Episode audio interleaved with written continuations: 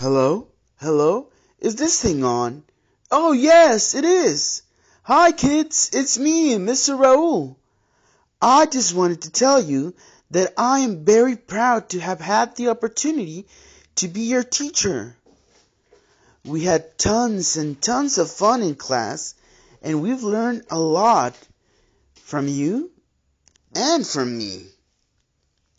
I hope you continue to be the excellent kids that you have shown me to be.